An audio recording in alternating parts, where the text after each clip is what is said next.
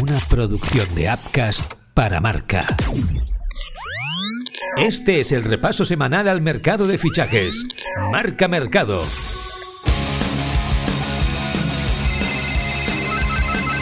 Marca Mercado con Joan Prats y Diego Picó. ¿Qué tal? Muy buenas y bienvenidos a Marca Mercado. Saluda un viernes más Joan Prats.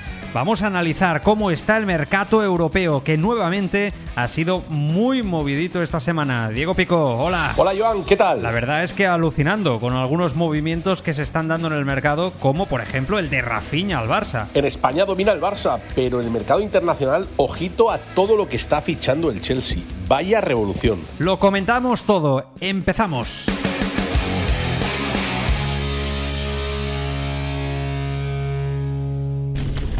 Marca Mercado. Caliente, caliente. Matis Delit estaría más cerca que nunca de fichar por el Bayern de Múnich. La Juventus está abierta a negociar una venta con el central holandés después de que su renovación se haya complicado y para los bávaros es ahora mismo la gran prioridad del mercado. Esta semana, de hecho, el director deportivo del Bayern, Hassan Salihamidzic, ha visitado Turín para intensificar las negociaciones. En Italia, Tutto Sport hablaba de un posible acuerdo de entre 80 y 90 millones de euros. Diego, yo no sé si esto es demasiado dinero por un central que en su momento ya costó lo mismo y que en las últimas temporadas se ha devaluado en la vecchia señora. Una auténtica barbaridad. El Bayern de Múnich está dispuesto a pagar entre 75 y 90 millones de euros, entre fijos y variables, por el central holandés. Sin duda sería la operación más importante en la historia del club bávaro, y eso ya es mucho decir. Eh, eligió ir al Bayern Múnich. Tenía la opción de ir al Chelsea y el Chelsea estaba también dispuesto a pagar una cantidad desorbitada. Sin embargo, el jugador prefiere ir a la liga alemana, prefiere pelear la Champions League y el Bayern Múnich le da más seguridad. Ahora hablaremos de otros centrales como Koulibaly, pero la verdad es que está siendo increíble la cantidad de dinero que están pagando los grandes clubes europeos por los centrales del momento. Diego, es algo que ya viene sucediendo desde que el Liverpool pagase 85 millones por Bandai en 2018 y desde entonces es una realidad que el gran central se paga casi ahora mismo como el gran delantero. Sin duda, Joan, el precio del central se ha disparado como la espuma en este mercado de invierno. El efecto de lead va a provocar un efecto dominó que va a afectar a prácticamente los mejores centrales del mundo, desde Koundé hasta Kinkepe, pasando por Ake o el mismo Koulibaly que va a firmar por el Chelsea por cerca de 40 millones de euros. Esto afecta a uno de los nuestros, al jugador del Villarreal, Pau Torres, que podría estar muy cerca de jugar en la Juventus de Turín si al final se acaba haciendo la operación del central holandés al Bayern de Múnich. Eh, es una situación que no deja de crecer y el precio del central sigue subiendo. Marca Mercado. No se lo cree nadie. Venga, va, hombre.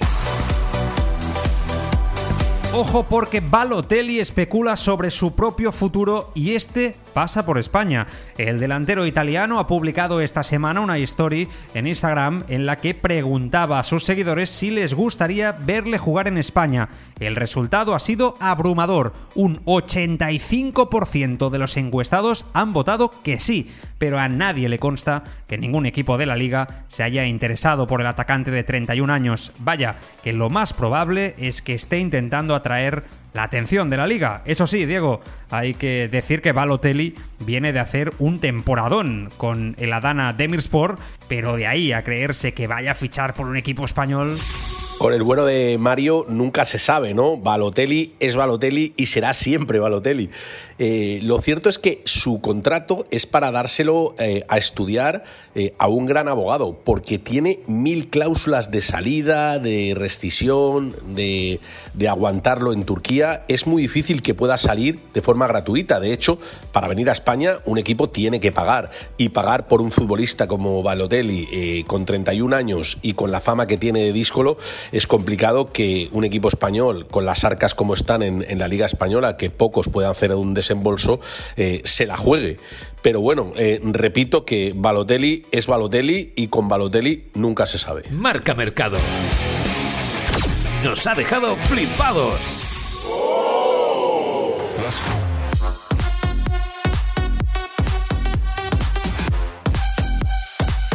En Inglaterra alucinan con la revolución que está haciendo el Manchester City en su plantilla este verano. Después de quedarse fuera de otra final de Champions League, Guardiola ha decidido dar salida a jugadores clave en su primera etapa en Etihad. Hablamos de los Gabriel Jesús, Sterling, Ferran Torres, todo ello le va a permitir ingresar en torno a 200 millones de euros mientras que solo ha gastado 140. Es de locos, Diego, que al final el City vaya a ser un equipo vendedor en este mercado. Al Manchester City actual le salen las cuentas, tiene un balance de más 60 millones, algo impensable en otra época. Guardiola ha aprendido a vender y eso que dos de los jugadores que ha vendido, Gabriel Jesús y Sterling, acababan contrato en 2023 y les va a sacar cerca de 110 millones de euros con solo un año más de contrato, algo impensable en otras ligas. También es cierto que el Manchester City ha fichado bien, ha fichado a Haaland, ha fichado a Julián Álvarez, ha fichado a Calvin Phillips y de ahí solo se ha gastado 140 millones de euros. Sin duda es ahora mismo el equipo que mejor se ha movido en el mercado internacional. Por cierto, esta semana también se ha anunciado la renovación de Rodri con los Citizens hasta 2027. De cumplir su contrato, estaría ocho temporadas en uno de los mejores equipos del mundo. Gran noticia que un español se consolide en la Premier League. Para mí, Joan, es una de las noticias más importantes de la, de la semana. Yo tengo especial predilección por, por Rodri. Me parece un jugador infravalorado, titular indiscutible, absoluto en el Manchester City. Eh, sin él, Guardiola no baja ni a comprar el pan. Es un futbolista tremendo eh, que no ha conseguido ni siquiera ser titular en la selección española, pero sí que lo es en el City. Se ha ganado a pulso la renovación hasta 2027, un contrato eh, faraónico, un contrato muy importante, y sigue los pasos de David Silva, otro de los españoles que, que triunfó en la Premier precisamente en el Manchester City. Marca Mercado. Está hecho.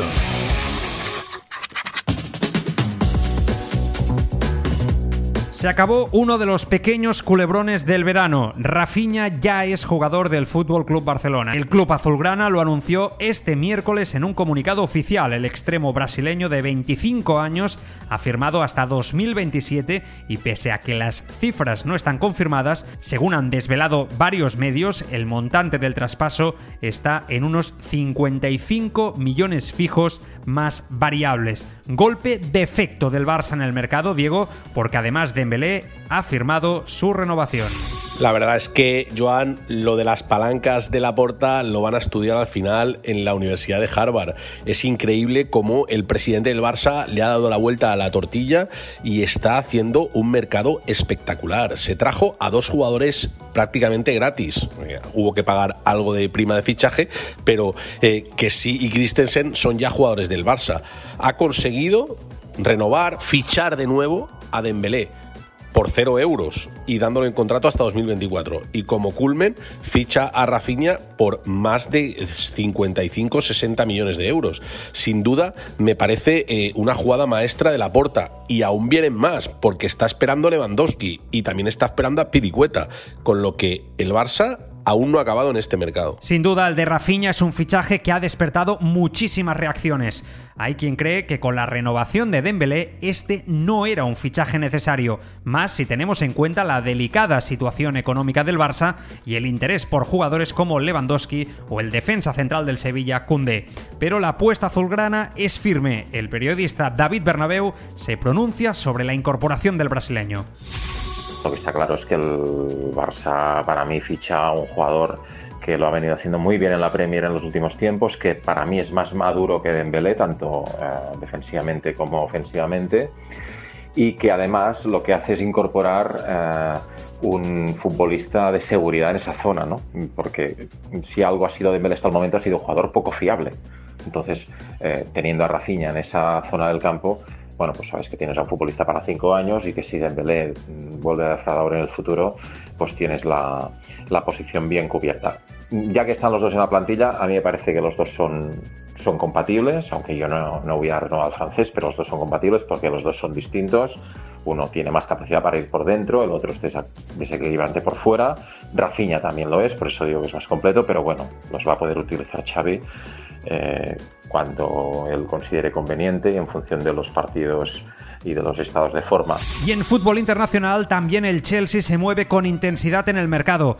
A principios de semana anunciaron el fichaje de Rashim Sterling que llega por 55 millones entre fijos y variables y firma hasta 2027 con opción a un año más. Y ahora, apurando el fin de semana, también está a punto de hacerse oficial lo de Koulibaly todos los medios dan el acuerdo por cerrado y las cifras serían en torno a los 40 millones de euros. ¿Movimientos para competir la Premier League, Diego, o sigue siendo insuficiente para igualar el talento, la calidad, el dominio del Manchester City y el Liverpool? Pelear la Premier es complicado con estos dos equipos, pero al Chelsea no le está temblando el pulso en el mercado. Fichar a Sterling por cerca de 65 millones, a Koulibaly por 40 y ahora estar apretando por otro central que puede ser incluso el jugador del Sevilla, Jules Koundé, eh, te deja a las claras que el nuevo dueño del Chelsea, desde que se fue Abramovich, se ha tomado en serio esto de querer la Premier y querer la Champions. Marca Mercado. El culebrón del verano. La que está liando Cristiano Ronaldo en Inglaterra. El delantero portugués sigue sin entrenarse con el Manchester United, que de hecho ya ha jugado partidos de pretemporada y continúa forzando su salida del club inglés. El problema es que ningún grande de Europa está dispuesto a asumir su ficha y además pagar un traspaso. El PSG y el Bayern ya han descartado el fichaje y ojo porque las últimas noticias apuntan a una oferta de 300 millones de un equipo de Arabia Saudí pero por lo general esta situación no podría estar más tensa, Diego.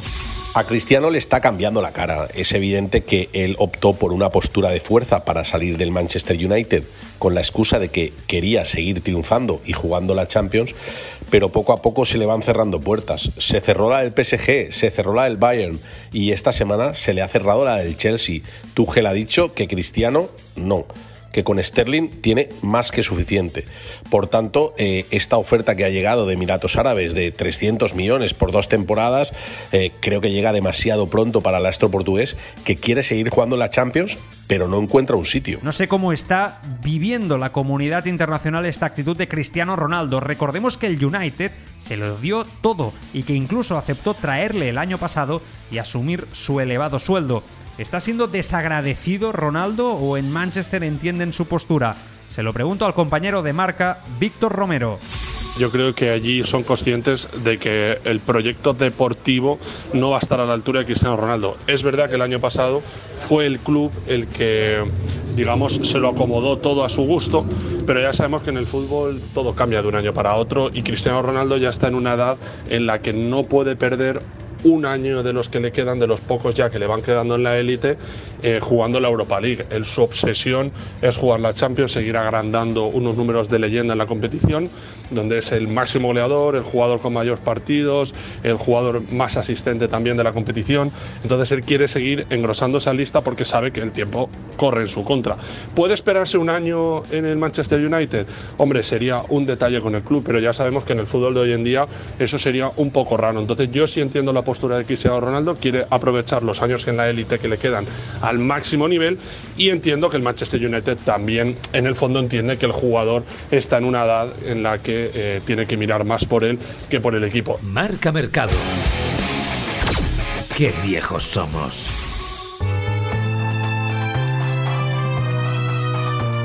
...30 de mayo de 2006... ...en el kiosco... ...todos se sorprenden al ver quién protagoniza la portada de marca es una cara desconocida, un chico argentino de 17 años, de nombre Sergio El Kun Agüero. Es la gran apuesta de un Atlético de Madrid que estaba dispuesto a pagar 23 millones de euros de la época por él. El titular de marca no podía ser más explícito, el niño más caro de la historia. Alberto Barbero era redactor de la sección del Atlético de Madrid en el diario por entonces y recuerda muy bien cómo consiguió dar la noticia en marca. Pues fue una noche de primavera de 2006 cuando trascendió la noticia, cuando llegó a España, de que el Atlético de Madrid estaba a punto de fichar a Sergio Agüero. Al que les habla, que, estaba entonces en la sección del Atlético en marca y que estuvo muchos años más, eh, le pilló, lo recuerda bien por eso, en una cena con amigos. Así que como pasa tantas veces en el periodismo, o como al menos pasaba, hubo que cambiar de la agenda, ponerse a hacer llamadas y efectivamente confirmar que aquello estaba a punto de cerrarse, con la inestimable colaboración de la compañera Verónica Brunati, por cierto, desde allí. Eh, el Kun tenía entonces 17 años, era un chaval. Eh, de hecho, como aquello se cerró dos o tres meses antes de que se incorporara a la pretemporada, eh, hubo tiempo para que cumpliera los 18 y lo celebrara en Buenos Aires con una sonada fiesta. Aquella operación la había llevado con toda la discreción de la que era capaz Tony Muñoz, entonces director deportivo del Atlético, pero para rematarla, para firmar los contratos, fue necesario el viaje de Miguel Ángel Gil, consejero delegado. Para aquel Atleti desahuciado, el Kun era la gran esperanza.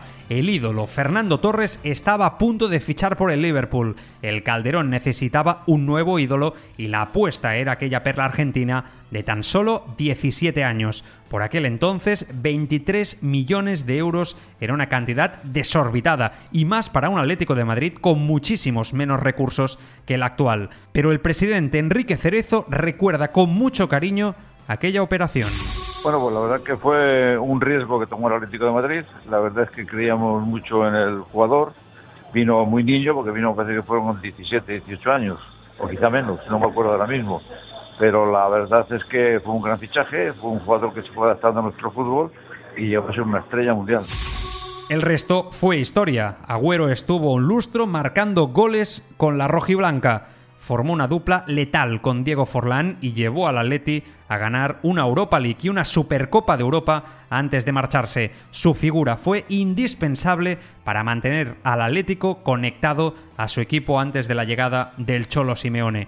Pablo Egea, redactor de marca, repasa la dimensión de su figura. Yo creo que más allá de todos los goles, asistencias y éxitos que consiguió el Kun Agüero con el conjunto colchonero, lo que significó desde mi punto de vista la llegada de Kun Agüero al Atlético de Madrid fue el hecho de que en el club se dieron cuenta de que podían volver a luchar con los grandes equipos.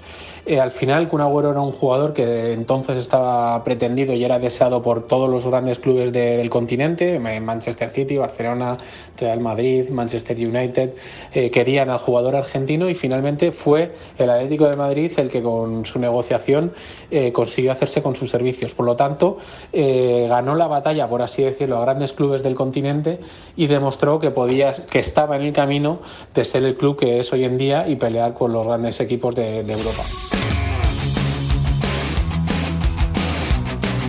Y hasta aquí el marca mercado de esta semana. Sin duda, estamos en el punto álgido del verano y se nota que el mercado late más fuerte que nunca. Lo seguiremos comentando aquí en Marca Mercado. Gracias y hasta la semana que viene.